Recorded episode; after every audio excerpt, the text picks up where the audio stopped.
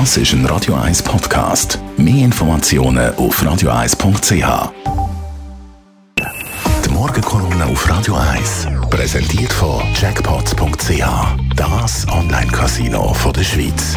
Jackpots.ch. So geht Glück. Morgen, Rede Gerber. Guten Morgen miteinander. Schweiz hat ja sehr viele Präsidien von internationalen Sportverbänden in dem Land.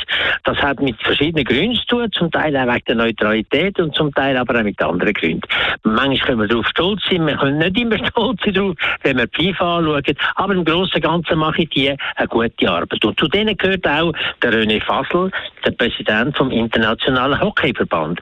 Seit 17 Jahren ist er Präsident und hat Sitz in Zürich und hat wirklich eine gute Arbeit geleistet und hat der Schweiz durchaus ein gutes Image gebracht und hat ihr auch eher eingebracht.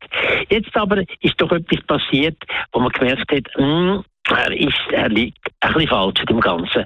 Sie haben alle die Bilder gesehen, wo er äh, Weißrussland besucht hat, der Lukaschenka, der, der, der, der Diktator von Weißrussland, ihn umarmt hat, einander begrüßt hat und ein grosses Theater abgelassen. In einer Zeit, wo die halbe Welt schon gesagt hat, man darf diesen Weißrussen, an dem Lukaschenko, die Eishockey-Weltmeisterschaft nicht geben, weil man gibt dem sonst wieder äh, ein, ein Schaufenster, man gibt dem Legitimation und alles, darf man nicht machen.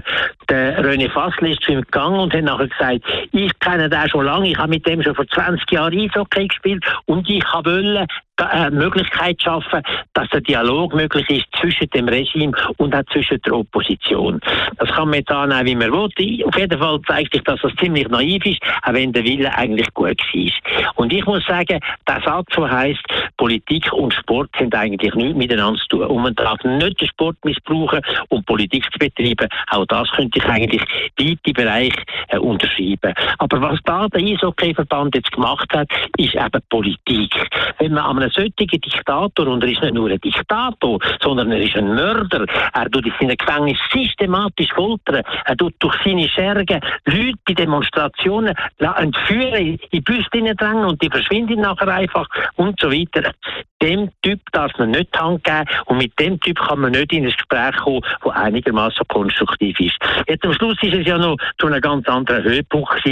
Der Lukaschenko hat ein Flugzeug führen, durch seine veralteten MiG-29 abholen vom Himmel, weil dort innen ein Oppositioneller von, von Weißrussland, von Athen oder von Griechenland heimgeflogen ist, heimgeflogen in sein Exil in Vilnius hat den abholen, den Flüger, hat der junge Mann rausgerissen aus dem Flugzeug, seine Freundin auch, hat sie eingesperrt. Am nächsten Tag ist er im Fernsehen gekommen und alle haben gesehen, dass er gefoltert worden ist, gebrochene Nase gehabt und so weiter. So ist das weitergegangen. Und das ist etwas, wo man mit solchen Massnahmen unterstützen wenn man dem mit der Gelegenheit gibt, mit allen Fernsehstationen sein Land zu zeigen und sein Regime, wo gar nicht so schlimm ist, das ist eben genau umgekehrt. So macht der Sport Politik oder der Sport lässt sich von der Politik missbrauchen. Das darf nicht passieren. Die Morgenkolumne auf Radio 1. Zum Nachlesen auf radio1.ch. Alle Kolumnen sind dort als Podcast jederzeit verfügbar. Das ist ein Radio 1 Podcast. Mehr Informationen auf radio1.ch.